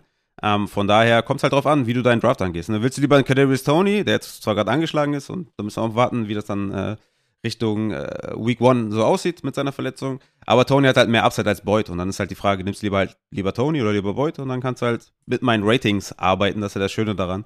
Von daher würde ich da jetzt, äh, ja, ist jetzt schwer zu beantworten tatsächlich, was ich jetzt da anders machen sollte. Aber Cortland Sutton ist ein interessanter Case auf jeden Fall. ADP ist Wide Receiver 22. Die haben auch zum Beispiel Michael Thomas und Godwin dahinter. Die habe ich ja beide davor. Ist overall auf 56 äh, bei der Average Draft Position. Ich habe ihn ja als Wide Receiver 32 und overall 73, also eine ganze Runde und fünf Picks Unterschied. Ist jetzt, glaube ich, gar nicht so heftig. Was viel heftiger ist halt das ECR, ne? Die haben den als Wide Receiver 16 und overall 38. Das ist dann echt ein Unterschied zu 32 und 73. Das ist wirklich krass. Also ich sehe sein Upside auch definitiv, ne? Keine Frage. Dieses Big Play, Threat Outside, der Metcalf-Verschnitt. Auf jeden Fall. Deshalb hat er auch von mir ein 7er Rating bekommen. Ne? Also check gerne meine, meine Rankings, dann seht ihr auch, 7er Rating ist echt in Ordnung, ist gutes Upside. Aber ich sehe halt die Gefahr mit Jerry Judy, dass, dass äh, der da seinen Floor auf jeden Fall nimmt. Ne? Und Judy vielleicht auch eventuell da die 1 sein könnte. Also ich weiß halt nicht genau, wie konstant Cortland Sutton über die Saison gesehen sein kann. Ne? Also ich denke, er wird bestimmt gute Spiele haben mit plus 20 Punkten. Aber ich sehe auch eine reelle Gefahr, dass wie DK Metcalf auch mal 5 Punkte, 3 Punkte, 6 Punkte dabei sein könnten. Und deswegen landet er quasi da, wo er ist. Aber auch bei ihm ist wieder das Schöne, du kannst ihn auch anders draften, als ich ihn gerankt habe, weil ich halt mein, äh, mein Rating dabei habe. Ne? Du kannst Cortland Sutton, der Rating 32 ist, gerne über einem, weiß ich nicht, Amari Cooper draften oder über einem Juju Smith Schuster draften, der für mich halt einen höheren Floor hat. Aber dann kannst du halt selber anpassen, was du in dem Moment brauchst. Und deswegen sind die Rankings ja auch so schön dieses Jahr, dass man nicht nur Tiered-Based hat, sondern auch Ratings dabei. Und dann quasi dieses äh, unnütze Tiered-Based, was da, die Probleme, die ich damit habe, merzen das halt aus. Von daher sind das so meine Concerns. Ne? Insgesamt natürlich auch die Offense mit einem neuen Quarterback ist immer eine Gefahr. Wie passt der Quarterback da in das System? Muss sich auch noch anpassen. Ich denke halt, es wird viel Rollercoaster werden mit der Offense, auch mit den Receivern. Und von daher könnte ich vielleicht etwas höher haben, aber ich finde halt sein 7er Rating, was sein Upside angeht, passt auf jeden Fall. Und ich bin halt eher so jemand, der ja eher ein bisschen konservativer ist bei diesen Upside-Spielern, sei denn sein Floor ist auch gut, dann okay. Aber er ist für mich eher so ein Rollercoaster-Wide Receiver und deswegen hat er von mir auch keinen, insgesamt keinen hohen Floor bekommen und äh, deswegen ist er halt da gelandet, wo er gelandet ist. Aber man kann ihn auch etwas höher sehen, aber ist ja 16, finde ich schon echt krass. Ja, total. Also ich kann äh, dich beruhigen und äh, Colin Sutton wird es nicht in die Folge zu unseren Ranking-Abweichungen schaffen, weil Colin Sutton ist mein Wide Receiver 34. Ah. Äh, tatsächlich in, in, einem, in einem Tier mit dem Wide Receiver 32. Äh, fast dasselbe Rating auch. ähm, ich habe bei ihm tatsächlich an diesem Spot überdurchschnittliche Upside und überdurchschnittlichen Floor auch, weil ich glaube, er ist halt ein Wide Receiver 2 seines Teams. Ne? Ich bin ja immer noch der Meinung, dass Jerry Judy da davor ist, deswegen ist ganz nett. Ähm, ja, also sehe das auch kann dir dabei pflichten. Und bei Tyler Boyd genauso, ne? Also, ähm, Boyd ist für mich ein solider Flexer äh, mit gutem Floor. Ich habe seinen Floor zum Beispiel bei 7 und seine Upside halt bei 2, also gar nicht vorhanden quasi. Ähm, aufgrund der Upside habe ich dann eben auch Robbie Anderson, Alan Lazar, Nico Collins und sowas davor, ne? Tatsächlich noch äh, in, in, so einem Tier, weil ich glaube, das sind alles so Optionen, die je nachdem, ob du Upside oder Floor willst, aber äh, ich bin da ganz bei dir, um es kurz zu fassen. Ja. Beziehungsweise, nee, du hast Tyler Boyd höher, du hast Tyler Boyd ja höher, ne? Ähm, deswegen, ich bin bei Tyler Boyd, bin ich tatsächlich dann eher bei Swiss Guy. So, äh, habe ich falsch ausgedrückt. Sorry. Ich habe ihn auf 44. Also ich glaube, es ist echt, echt eine gute Range. Ich habe ihn zum Beispiel in einem Tier mit einem Robbie Anderson und mit einem äh, Nico Collins. Aber die haben halt beide ein höheres Upside-Rating bekommen ja. und Boyd halt das, äh, das Floor-Rating. Äh, von daher, ja, kann man die auch tauschen von mir aus. Das ist halt dann die Frage, was willst du halt in diesem Spot? Äh, von daher ist er für mich halt ein Floor-Spieler. Aber heute ist er 44, glaube ich, okay. Garrett Wilson wird da ein bisschen rausfallen, deswegen wird er vielleicht da auch schon wieder ein bisschen steigen. Also von daher, das, ich glaube, das passt schon. Dann haben wir die, eine weitere Frage von Swiss Guy in Anlehnung an unseren Hertz-Take. Oft bekommt man in Mock-Drafts in Runde 5 bis 6 Mahomes, Hertz etc. Ist der Value in einer normalen Half-PPA oder PPA-Liga groß genug, einen Quarterback zu nehmen oder reicht ein Lance Brady in Runde 8 bis 10? Gerade mit einem Early Tight End ist der Wide Receiver Value in Runde 5 bis 6 einfach bombastisch. Ja, ist, ist halt eine Philosophiefrage, ne, so ein bisschen. Was willst du? Willst du Early Quarterback? Willst du Late Round? Willst du streamen? Ne, das gibt's ja auch noch. Also, wenn du Brady oder Lance holst in 8 bis 10, also Runde 8 bis 10, dann streamst du ja nicht mehr. Also, es gibt ja noch eine andere Variante. Runde 5 ist halt der Value, meiner Meinung nach, von Mahomes oder Hertz. Ähm, muss man den da picken? Nein. Wäre es ein Fehler, die da zu picken? Auch nein. Also, es gibt ja dieses Wins above Replacement oder Value over Stream. Und da sind die Top Quarterbacks, wenn sie es dann sind am Ende der Saison, halt Top 10, Top 20 positionsübergreifend. Ne? Also Josh Allen hat 7,2 Points per Game mehr gemacht als sein Replacement-Spieler. Mahomes 5,2 Points per Game mehr gemacht. Und dann ein Matt Ryan zum Beispiel minus 1,4. Ein Derek Carr 0,3. Aber natürlich ist ein Brady oder ein Lance in 8 bis 10 auch geil. Also will ich gar nicht sagen. Aber du kannst es ja rückblickend nicht mehr äh, anders machen. Ne? Also wenn du, wenn du den Value von Mahomes oder Hurts in Runde 5 siehst, dann nimmst du ihn ja, weil du den Value da siehst. Wenn du mir jetzt sagst, du kriegst auch Lance in der 10., dann kann man später sagen, okay, Lance in der 10. wäre vielleicht noch mal geiler gewesen, aber du weißt es ja nicht, vielleicht geht ja Lance in der 7. und Brady in der 7. Was machst du denn dann? Sagst du dann immer noch, das ist mir zu früh? Also von daher ist das halt ein äh, bisschen Philosophiefrage, was will man machen, was will man tun? Aber an sich ist das halt der Value der Spieler und Du musst die da nicht draften, aber es ist auch kein Fehler, die da zu picken. Ja, jo, ja genau. Ich habe nach Wins above Replacement ausgewertet. Da waren sieben Quarterbacks in den Top 24. Ähm, aller Spieler natürlich dann zu finden. Und äh, einen guten Quarterback-Floor sollte man meines Erachtens dann eben nicht unterschätzen. Ne? Gleichzeitig ist aber auch die Quarterback-Position sehr predictable, also die, die am meisten vorhersehbar ist.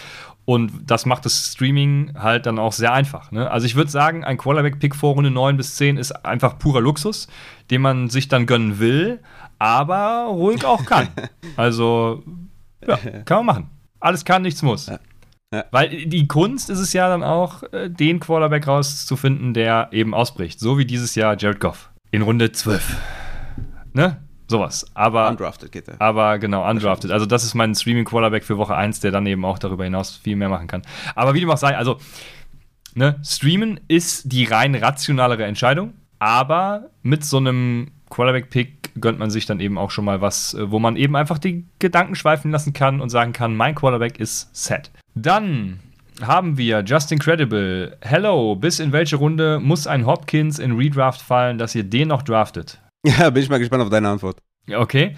Ja, also ich habe ihn overall tatsächlich auf 95. Ich denke, es kommt dann auf die Risikoaversion an. Ne? Also Runde 7 bis 8 finde ich bei der Upside, die er dann halt mitbringt, okay. Du musst dir halt nur bewusst sein, dass er sechs Spiele auf der Bank hockt. Ne? Also wenn du dann 0-2 oder auch 0-3 gehst, ne, was machst du dann? Dann, dann äh, musst du dich frei davon, äh, lösungsorientiert in die Sache rangehen. Dann kannst du natürlich geil die Andrew Hopkins, ey, der muss nur noch drei Wochen auf deiner Bank sitzen. Komm, gib mir mal Jonathan Taylor. Keine Ahnung, ne? Also ähm, du kannst damit arbeiten, wenn du ihn draftest. Das will ich sagen. Also es ist schon okay, denke ich. So ab Runde Ah, schwer. Wann, wann würde ich den draften? Also Overall 95 wäre, glaube ich, gerade Anfang Runde 8 ist okay. Ne? Mit der Upside kann man ihn auch Ende Runde 7 draften, keine Ahnung. Also, mal gucken. 95, sagst du? Ja. Ist Ende Runde 8, oder? Kann sein. Ich bin Controller. ja, ich glaube, es ist Ende Runde 8. Ich habe ihn auf 125, also erste Viertel von Runde 11 quasi. Sind wir schon relativ auseinander. Also ist ja mein White Receiver 54. Ich würde den wahrscheinlich, ja, Runde 10, 9 könnte ich mitarbeiten, könnte ich mit leben. Ne? Vorher Runde 8 ist mir, aber du hast ja Ende Runde 8, ist in Ordnung. Ich hätte momentan quasi Nico Collins lieber, ne? um das vielleicht mal einfach zu sagen. Ne? Ähm, abgesehen halt davon, dass er Wide Receiver 21 letztes Jahr Points per Game war, hatte er Career Low in Targets Inside 10 und Inside 5, was ja vorher äh, war, war das ein Prunkstück, aber die Cardinals laufen da sehr gerne mit James Conner oder mit Kyler Murray. Da nimmt dem ganz klar das Upside. Ja, gut, aber jetzt muss Kyler Murray ja vier Stunden Film studieren. Das ist richtig. Und äh, Quality Play selber. Aber abgesehen davon, der fehlt einfach sechs Wochen, wie Christian schon gesagt hat. Und da passiert halt super viel. Und das Doofe halt daran ist, ihr müsst ihn auf der Bank lassen. Ne? Ihr könnt den nicht auf IR packen. Das ist halt ein großer Unterschied zu verletzten Spielern, die nochmal eine andere Sache sind. aber der blockiert einen Bankplatz und das ist halt, in Redraft ist das halt schon kritisch so, ne? Also ich gehe den Ansatz, ich trade lieber für ihn, als dass ich ihn drafte. Kommt dann aber natürlich darauf an, wie tradefreudig deine Liga ist. Wenn sie weniger tradefreudig ist, kann ich damit leben, wenn man den neunte Runde nimmt. Dann kann ich damit leben. Dann, dann würde ich sagen, ist das in Ordnung. Aber ich will da erstmal nichts mit ihm zu tun haben, weil ich weiß genau, wie meine Ligen funktionieren oder wie ich funktioniere und ich knall die Kohle raus an Woche 1, ne? Wenn dann irgendein Wide Receiver, den man nicht kennt, steigt, ich baller die Kohle raus und da Hopkins äh, hat da keinen Platz. Yo, dann kommt äh, Frontrunner 08, der fragt, wie siehst du Lamar ohne sein Rushing Upside? Wir wissen, dass dies ihn zu einem Top 3 Quarterback in Fantasy macht, aber siehst du auch Fragezeichen im Passing Game? Ich weiß nicht, wer du ist, Wo ich vermute du. deswegen, ja, deswegen, wo siehst du ihn? Ähm, boah, jetzt muss ich ja wieder checken. Also erstmal muss ich sagen, ich verstehe nicht, woher dieser Mythos tatsächlich kommt. Ähm, ich habe ihn auf Quarterback 6 tatsächlich, seine Upside wahrscheinlich irgendwie Wow. auf 10, müsste ich jetzt auch wieder öffnen, aber ähm, also im Moment Quarterback 6. Ich verstehe aber nicht, woher dieser Mythos kommt, dass er im Passing-Game so schlecht ist. Ne? Also er ist seit 2019, was ja seine erste, ich sag mal, richtige Saison war, ähm, nach Dakota, also dem EPA und CPOE Composite, ist er Quarterback 10. Und nach EPA, wo man dann eben das CPOE, was noch ein bisschen vom Wide Receiver beeinflusst werden kann, rausrechnet, ist er Quarterback 13. Also er ist Quarterback 13, wenn man rein auf seinen EPA per Dropback guckt. Und ich, also das ist ja jetzt nicht schlecht. Nö, Deswegen- ist okay. Keine Ahnung. Ja. Ja, ja, also ich habe ihn auf Quarterback 2 in meinem Ranking mit einem äh, 10er-Rating, äh, deswegen ist er halt da oben. Wenn du halt mehr Floor haben willst, dann nimm halt einen Mahomes oder einen, einen Kyler Murray drüber. Ähm, habe ich auch kein Problem mit. Aber äh, der war ja halt schon Quarterback 1 2019.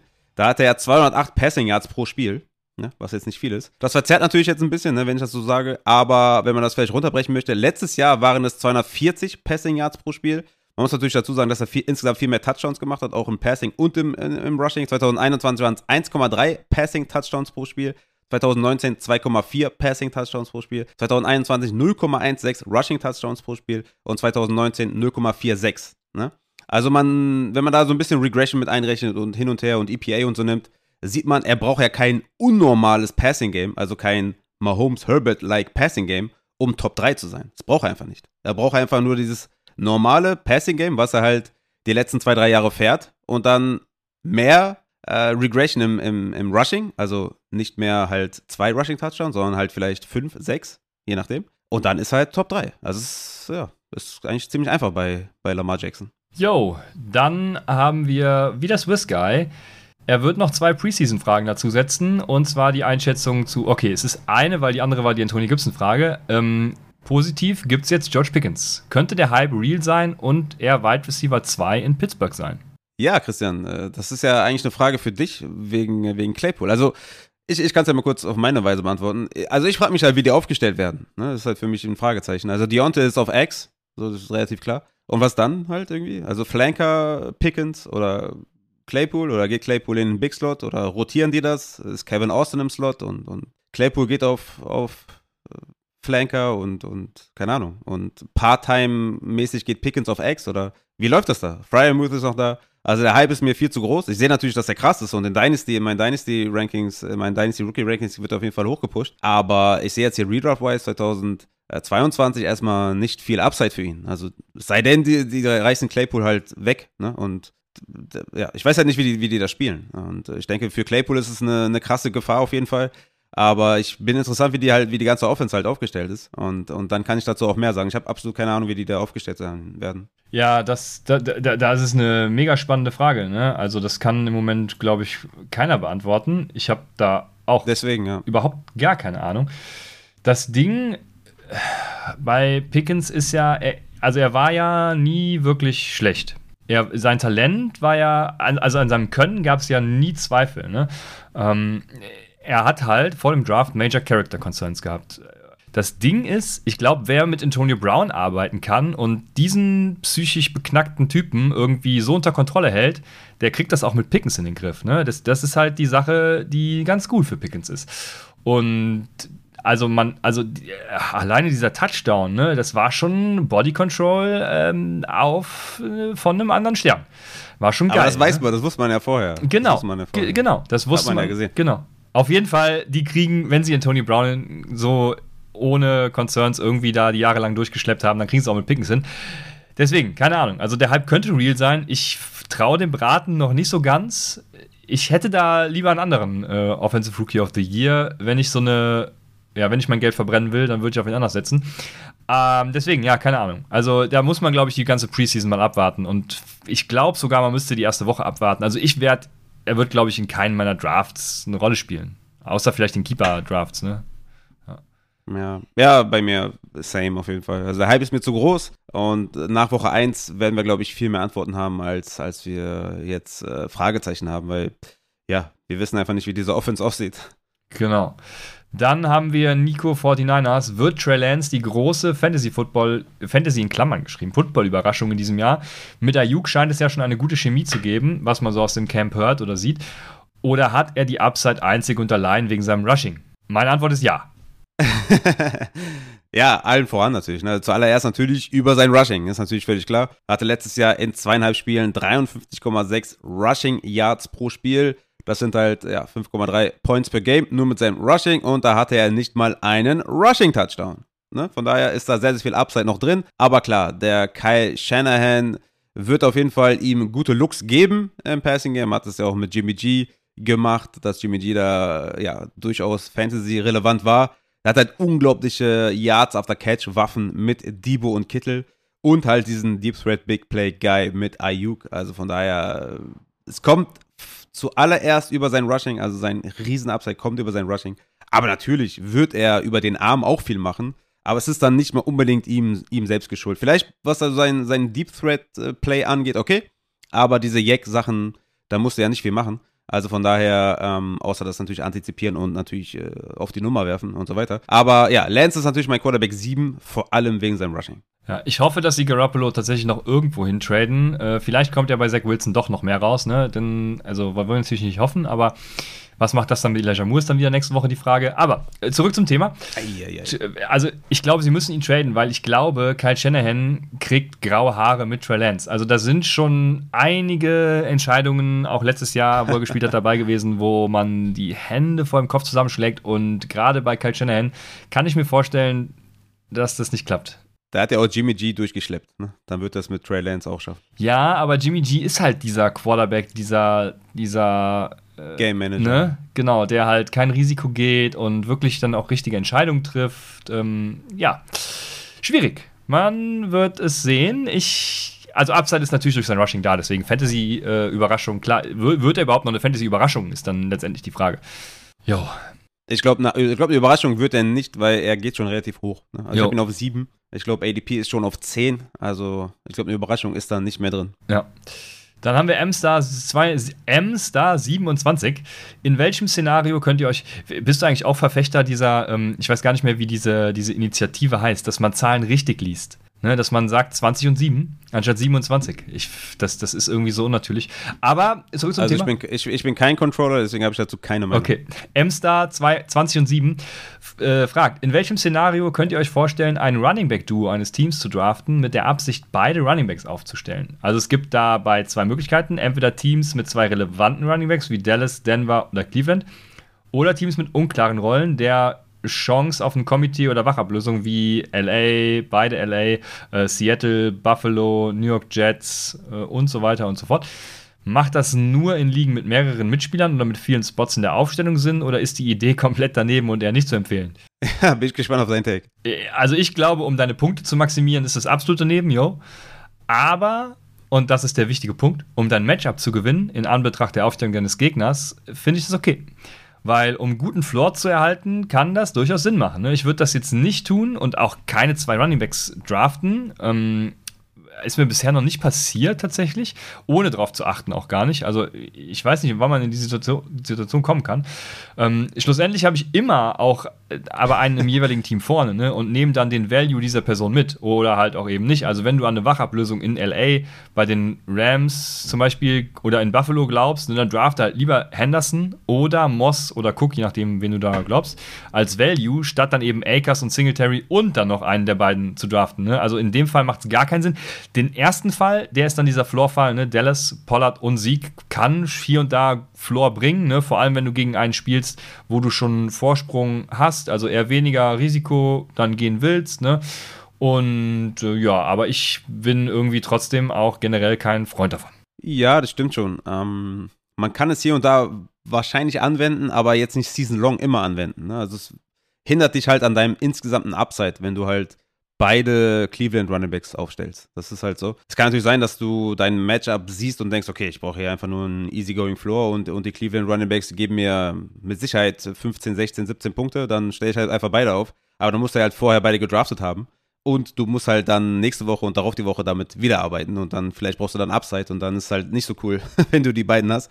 Also von daher glaube ich, ja, ich, ich weiß nicht, wo ich das mal gesehen habe. Ich glaube, ich hatte mal eine Start-Sit-Frage. Da war, glaube ich, mal das die Frage. Ich glaube, meine Antwort war damals auch, wenn du Floor brauchst, mach es. Wenn du Upside brauchst, hindert dich das halt an deiner Punktemaximierung, wie Christian schon sagt. Also von daher, glaube ich, wirst du da in diesen, also ich kann, also um die Frage zu beantworten, ich kann es mir nicht vorstellen, das zu tun, aber ich würde auch niemanden blamen, ehrlich gesagt, das zu tun, weil, jetzt kommt's, wenn ihr am Draft Day euch entscheidet, Sieg und Pollard zu nehmen oder Hand und Chubb zu nehmen, dann heißt es ja nicht, dass ihr damit die ganze Saison durchgeht, sondern ihr könnt einen von den beiden immer noch traden, wenn der Value passt von dem zweiten oder von dem äh, Committee Bag ähm, an der Stelle und ich habe schon den ersten, dann kann auch sein, dass ich das Value mitnehme und den halt verschiffe in Season. Also von daher, ich denke immer noch, dass ich da nicht in die Situation komme, aber müsste man mal beobachten. Vielleicht gibt es ja das ein oder andere Team, die das machen und vielleicht sahnen die ab. Ja gut, dann haben wir Jan Mo 5. Wie seht ihr wirklich den Vorteil, Kelsey früh zu picken? In meinen Mockdrafts mit Kelsey in der ersten Runde war ich mit meinen Teams echt unzufrieden hinten raus, also soll ich lieber die Füße stillhalten. Da habe ich natürlich auch wieder eine ganz spezielle Meinung zu. Aber. ja, hau raus. Okay. Also ich hätte in bestimmten Formaten unter bestimmten Voraussetzungen und generell keine Scheu, auch Kelsey als 1.01 zu nehmen. Ne? Weil der Abfall vom Titan 1 zum Titan 6 beträgt jedes Jahr so um die 5, 6 Punkte und du weißt halt ganz genau, wer Top 1 bis 3 finishen wird. Ne? Das werden Kelsey, äh, das werden Andrews und das werden entweder Waller oder Pitts sein. Ne? Also das ist ganz klar. Dann kommen noch die, die, Titans dazu, die dahinter in der Riege sind, ne? Kittel und, und man kennt sie halt alle. Und das ist jedes Jahr klar. Ähm, und das ist in meinen Augen ein krass enormer Vorteil zu anderen Positionen, weil du weißt, dass du den Value over Replacement kriegst. Mhm. Absolut. 1.1, ja, ist interessant auf jeden Fall. Ist natürlich dann echt, äh, dann, dann muss er halt wirklich da auch äh, every week halt äh, dir diesen Value bringen. Äh, wie ähnlich wie bei Quarterbacks, wenn du dir in Runde 3 nimmst. In, in Josh Allen hat Runde 3 Value, aber dann muss es jeden, jeden Spieltag bringen auf jeden Fall. Es kommt natürlich auch wieder auf die Ligagröße so ein bisschen meiner Meinung nach schon drauf an. Ne? Ähm, aber du wirst den Vorteil deines Teams, wenn du Kelsey oder Andrew hast, erst bei deinem Matchup sehen in Woche 1, ne? Oder halt Woche 2, keine Ahnung. Wenn die halt irgendwie Komet aufstellen und du stellst halt Kelsey auf, so, dann, dann wirst du halt sehen, okay, krass, ich habe Kelsey, der hat nur Komet und von mir aus hast du, keine Ahnung, DJ Moore und, und der hat AJ Brown, dann wirst du halt merken, okay, das ist halt nicht so der krasse Unterschied, ne? Also von daher wirst es halt erst in Woche 1 sehen und äh, ne, Christian hat es ja gesagt und Value over Stream. Travis Kelsey letztes Jahr 5 Punkte pro Spiel mehr gemacht als sein Replacement-Spieler Mark Andrews 5,7 und dann sieht man zum Beispiel Dalton Schulz, der eine absolute krasse Saison hatte, nur 2,5 Points per Game, mehr als sein Replacement. Ne? Hawkinson 2,4 per Game. Dallas Goddard 1,7, Knox 1,7. Also der Abfall ist halt, wie Christian schon sagt, so extrem groß, dass es immer noch ganz klar ein First Rounder Travis Kelsey und Mark Andrews von mir aus auch. Ich habe Mark Andrews ja auf 14 und Kelsey auf 8 overall, aber man kann die auch etwas näher beisammen schmeißen.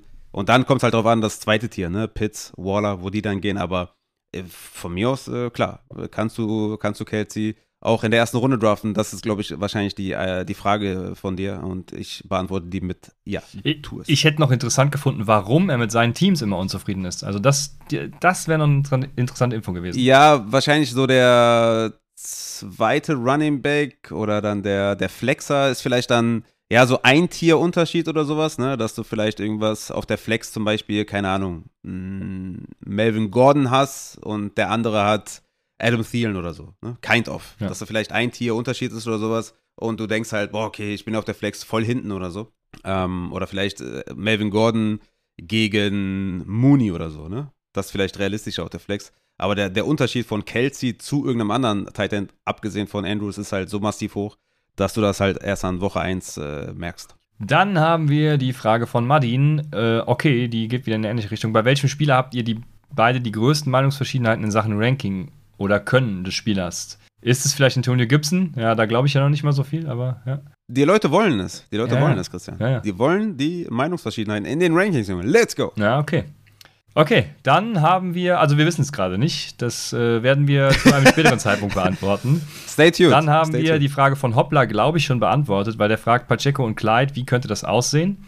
Oder willst du noch was ergänzen? Ja, ja, Pa- ja ich, also Pacheco, wenn er da die, die Running Back 2 Rolle bekommt, also die Running Back 1 Rolle ist klar, die hat Clyde. Die Frage ist halt, wer kriegt die 2? Ist es Pacheco oder McKinnon? Und wenn er sie bekommt, ist halt die Daryl Williams kind of Rolle, wobei ich halt ganz klar davon ausgehe, dass es halt nicht diese Goal-Line-Rolle von Daryl Williams wird, aber im Großen und Ganzen halt nicht wirklich flexibel tatsächlich. Also kommt natürlich darauf an, wie gut Pacheco dann wirklich ist und wie viel ähm, er aus seinen Opportunities macht, ne? wie, wie ein Kenneth Gainwell zum Beispiel, der sehr viel gemacht hat, dann kann man ihn sogar flexen. Aber wenn er da jetzt nicht so krass hervorsticht, dann ist er nicht mal flexibel. Also von daher ähm, denke ich, dass Clyde der Rusher ist, Pacheco Third Down und dann kommt es halt drauf an, wer sieht die Red Zone, die, die 10 Zone, die 5 Yard Zone und dann schauen wir mal, wie es aussieht. Aber ich denke halt, dass Clyde, ja, klar die 1 ist. Dann kommt die nächste Frage von, habe ich den Namen abgekürzt aus Versehen oder ist das äh, Schier? Der fragt, welche Defense soll man spät picken? Ja, also Ja. sag. ist glaube ich an mich gerichtet, kann es sein? Kann sein. Ich habe ich hab welche notiert, aber du kannst äh, fangen an. Ach so, ey, geil. Ja, siehst du, Christian ist voll dabei, Junge. Volles Commitment. Sehr nice. Ja, also ich habe äh, San Francisco mir aufgeschrieben. Die haben die ADP Defense 6. Ich habe immer nach, nach der ADP so ein bisschen geschaut. Die könnte man wahrscheinlich spät picken, ne? je nachdem. Vor allem in der Upside-Community, denke ich mal, kannst du die immer noch so in der letzten Runde nehmen. Ne? Die haben Woche 1 at Chicago gegen Fields, der im Preseason-Game ja schon äh, ja, gefühlt 349 Mal under Pressure stand. Und da wird auf jeden Fall die O-Line der Bears wird sehr viele Schwierigkeiten haben gegen die San Francisco Front. Dann äh, spielen die in Woche 2 gegen Seattle, wo ja wahrscheinlich Gino starten wird. Also er hat so eine leichte, die leichte Edge auf jeden Fall über Drew. Und das sind ja schon mal zwei Wochen, ja, mit massig äh, Punkten, äh, würde ich sagen, für die San Francisco 49ers Defense. Ich habe noch die Broncos mitgebracht. Die haben ADP Defense 9. Die spielen in Woche 1 at äh, Seattle, also wieder, ne, Gino oder Drew. Dann gegen die Texans, wo, ne, die Texans sehe ich jetzt gar nicht so als das geile Matchup, weil ich glaube, dass Mills da ordentlich was machen kann. Aber, ne, auch da, O-Line versus D-Line sollte ein gutes Matchup-Vorteil sein für die Broncos. Und dann halt in Woche 3 gegen die 49ers, auch jetzt, ne, also Jimmy, ähm, äh, Kyle Shanahan weiß schon wieder in der Offense, Offense gut gestaltet, aber trotzdem, ne, ist Trey Lance natürlich im Passing-Game anfällig. Von daher ist das auch relativ solide. Aber mein, mein, mein Prunkstück habe ich mir aufgehoben fürs Ende. Und das sind die Cleveland Browns. ADP Defense 17. Und die haben ein richtig geiles, äh, ja, richtig geilen Start in die Saison. Ähnlich wie letztes Jahr die Broncos hatten. Die spielen at Carolina in Woche 1. Zu Hause gegen die Jets in Woche 2. Zu Hause gegen die Steelers in Woche 3. Und dann Woche 4 in Atlanta. Also ich weiß nicht, ob es viel besser geht, aber es ist, es ist richtig geil. Und die Browns äh, Defense hat auf jeden Fall einige Jungs da äh, in der Defense, die Sacks generieren können, Interceptions fangen können. Also von daher, Browns ist da mein, sind da meine Go-To-Defense auf jeden Fall. Sehr schön. Also ich habe mir auch erstmal aufgeschrieben, gar keine. Äh, die Beantwortung gab es ja eben schon. Also Spiel das Spiel, Junge. immer Damon Pierce anstatt eine Defense. Er sagt, spät picken, play the ball. Ja, dann habe ich zuallererst, ich habe jetzt gerade gerade auch mal, ich habe die ADP völlig ungeachtet gelassen, aber habe sie mir trotzdem aufgerufen. Ähm, deswegen an ADP. Also du willst jetzt sagen, meine dreistündige Vorbereitung für diese Frage hast du jetzt in zwei Sekunden gemacht mit der ADP. Genau, also mein, mein, meine äh, Defense war an jetzt, wie ich jetzt gerade erfahre, ADP 9, waren die Denver Aha. Broncos. Die Denver Broncos spielen nämlich gegen, ich habe es mir gar nicht aufgeschrieben, gegen Seattle, genau, das hast du, ähm, Ich hab's ja gesagt. hast du eben auch schon gesagt, genau. Ähm, dann habe ich New Orleans, ich ja, muss zwischenzeitlich hier die ADP suchen, äh, das kannst du nicht von mir erwarten, dass ich zuhöre. New Orleans Saints tatsächlich tatsächlich an ADP 4 schon. Also da musst du früh zuschlagen, äh, Tier. Also die spielen nämlich in Woche 1 gegen ähm, Atlanta. Äh, also beide Spiele und das auch jetzt folgende niedrige Over-Unders. Ne? Das ist erst schon mal wichtig und hohes Big-Play-Potenzial. Nämlich das letzte ist Chicago. Du hattest die San Francisco 49ers genannt. Ich nehme das Gegenbeispiel, weil ich genau weiß, Trey Lance wird Kyle Shanahan in den Wahnsinn treiben und drei Interceptions verursachen in Woche 1. Also dementsprechend, äh, das wären so meine Denver, New Orleans und Chicago. Jetzt muss ich noch die Chicago, äh, die ist bestimmt irgendwo ganz, ganz hinten. Boah. ADP 28. Also da sind wir schon ganz hin. Und die Detroit Lions, die ADP 29 sind, die habe ich tatsächlich schon für Bestball im Auge. Ja, die spielen leider gegen die, die äh, gegen die Philadelphia Eagles, aber vielleicht geht da was. Ne? Das, das sind sehr günstig. Dann haben wir die Frage eben schon beantwortet. Es wird ein ähm, MPPA Community Draft geben. Und die letzte, letzte alles entscheidende Frage kommt von Dottore 46. Falls noch Zeit, Dottore 40 und 6, falls noch Zeit bleibt, Storytime. Wie ist es dazu gekommen, dass ihr beiden euch gedacht habt, einen, einen Fantasy-Football-Podcast zusammen zu machen? Da habe ich zwei Stunden Vorbereitung reingesteckt. Final Fantasy Podcast. Ja, okay, hau mal raus. Und zwar, am, es war am 9.05.2019. Da schrieb jemand aus unserer Downset Dynasty, also der Dynasty League, die aus, ähm, aus Downset Talk gegründet wurde, schrieb jemand, dessen Namen ich nicht weiß, ob er genannt werden möchte, ein guter deutscher Fantasy-Podcast wäre nice. Und dann habe ich geschrieben, hab mit einem Kumpel tatsächlich mal überlegt, einen zu starten. Und dann hat Raphael geschrieben, ich mache den Jason Moore. Und dann und dann gab es Upside. Also im Prinzip gab es dann erstmal Namensvorschläge, unter anderem auch dabei Wegflexen, der Fantasy Football Podcast. Weiß nicht, wie, weiß nicht, wie geil das so gekommen wäre, sowas, ne? Aber ja, äh, dann kam Upside. Das war's. Ja, ja. Ja, sowas, sowas. War eine raue Sommernacht und ähm, dann, dann, dann kam das. Ja. Und ich bin ja Jason Moore. Nein, bin ich nicht. Aber äh, ja, geil, dass ich das geschrieben ja. habe. ich ich, ich finde, das füllst du hervorragend aus. Ja, auf, auf jeden Fall, auf jeden Fall. Ja, die drei, die, die sind natürlich die absolute Premium-Klasse. Ähm, aber ja, nice, geil. Wusste ich gar nicht, dass das so war. Was, was gibt's noch für Namensvorschläge? Let's go. Boah, ich habe jetzt nicht weitergeguckt. Da wäre bestimmt nur noch so, nur so ah, okay. ähm, manches auch nicht Zeug dabei gewesen, nehme ich mal an. Deshalb, ja. Sehr cool, ja, das Ich glaube, derjenige, der gesagt hat, ein guter deutscher Fantasy-Podcast wäre nice, hatte auch den Namensvorschlag. Deswegen, das ist ganz gut. Ja. Ich hoffe, wir sind ein guter deutscher Fantasy-Podcast. Ja, ich hoffe auch. Aber da, da, sieht man mal, wie ignorant wir waren, ne? dass wir wirklich äh, auch keinen anderen Fantasy-Podcast in Deutschland kannten. Das ist wirklich real, was wir hier sagen, dass wir keinen kannten. Das war halt wirklich so. Ja. Und aus einer Dynasty anscheinend auch nicht. Also von daher, ja, so kam's. Uh, die Dynasty gegründet ja im, im Downside Talk Discord. Den hab, die habe ich ja gegründet. Ich habe die Leute ausgewählt und anscheinend, ja, sehr gutes Händchen gehabt. Ne? Michael Klock, äh, Templar, die anderen Leute, die dabei sind, natürlich auch absolute bahnbrechende Erscheinungen. Also habe ich gut ausgewählt. Auf jeden Fall. Ja, ähm, das war die letzte abschließende Frage und so haben wir uns gefunden und so machen wir weiter und gucken mal, ob wir vielleicht irgendwann über Ranking-Differenzen sprechen. Für heute. Oh, das wird, das, das wird wild, aber Gibson ist ja anscheinend gar nicht mehr dabei. Ja, ich glaube auch nicht, dass er jetzt dann dabei ist. Genau, also ja, da gibt es einige andere äh, interessante Kandidaten vielleicht. Ich werde das mal eruieren. Für heute. Und Sutton auch Ask nicht. Ask Upside Fantasy. Ne, Sutton nicht. Ne, ne. Ach, ja. Raphael. Ja, wir finden schon wen. Ach. Wir finden auf jeden Fall jemanden. Genau. Nochmal für heute Ask Upside Fantasy. Das war's und bis äh, zum nächsten Mal bei Upside, dem Fantasy Football Podcast.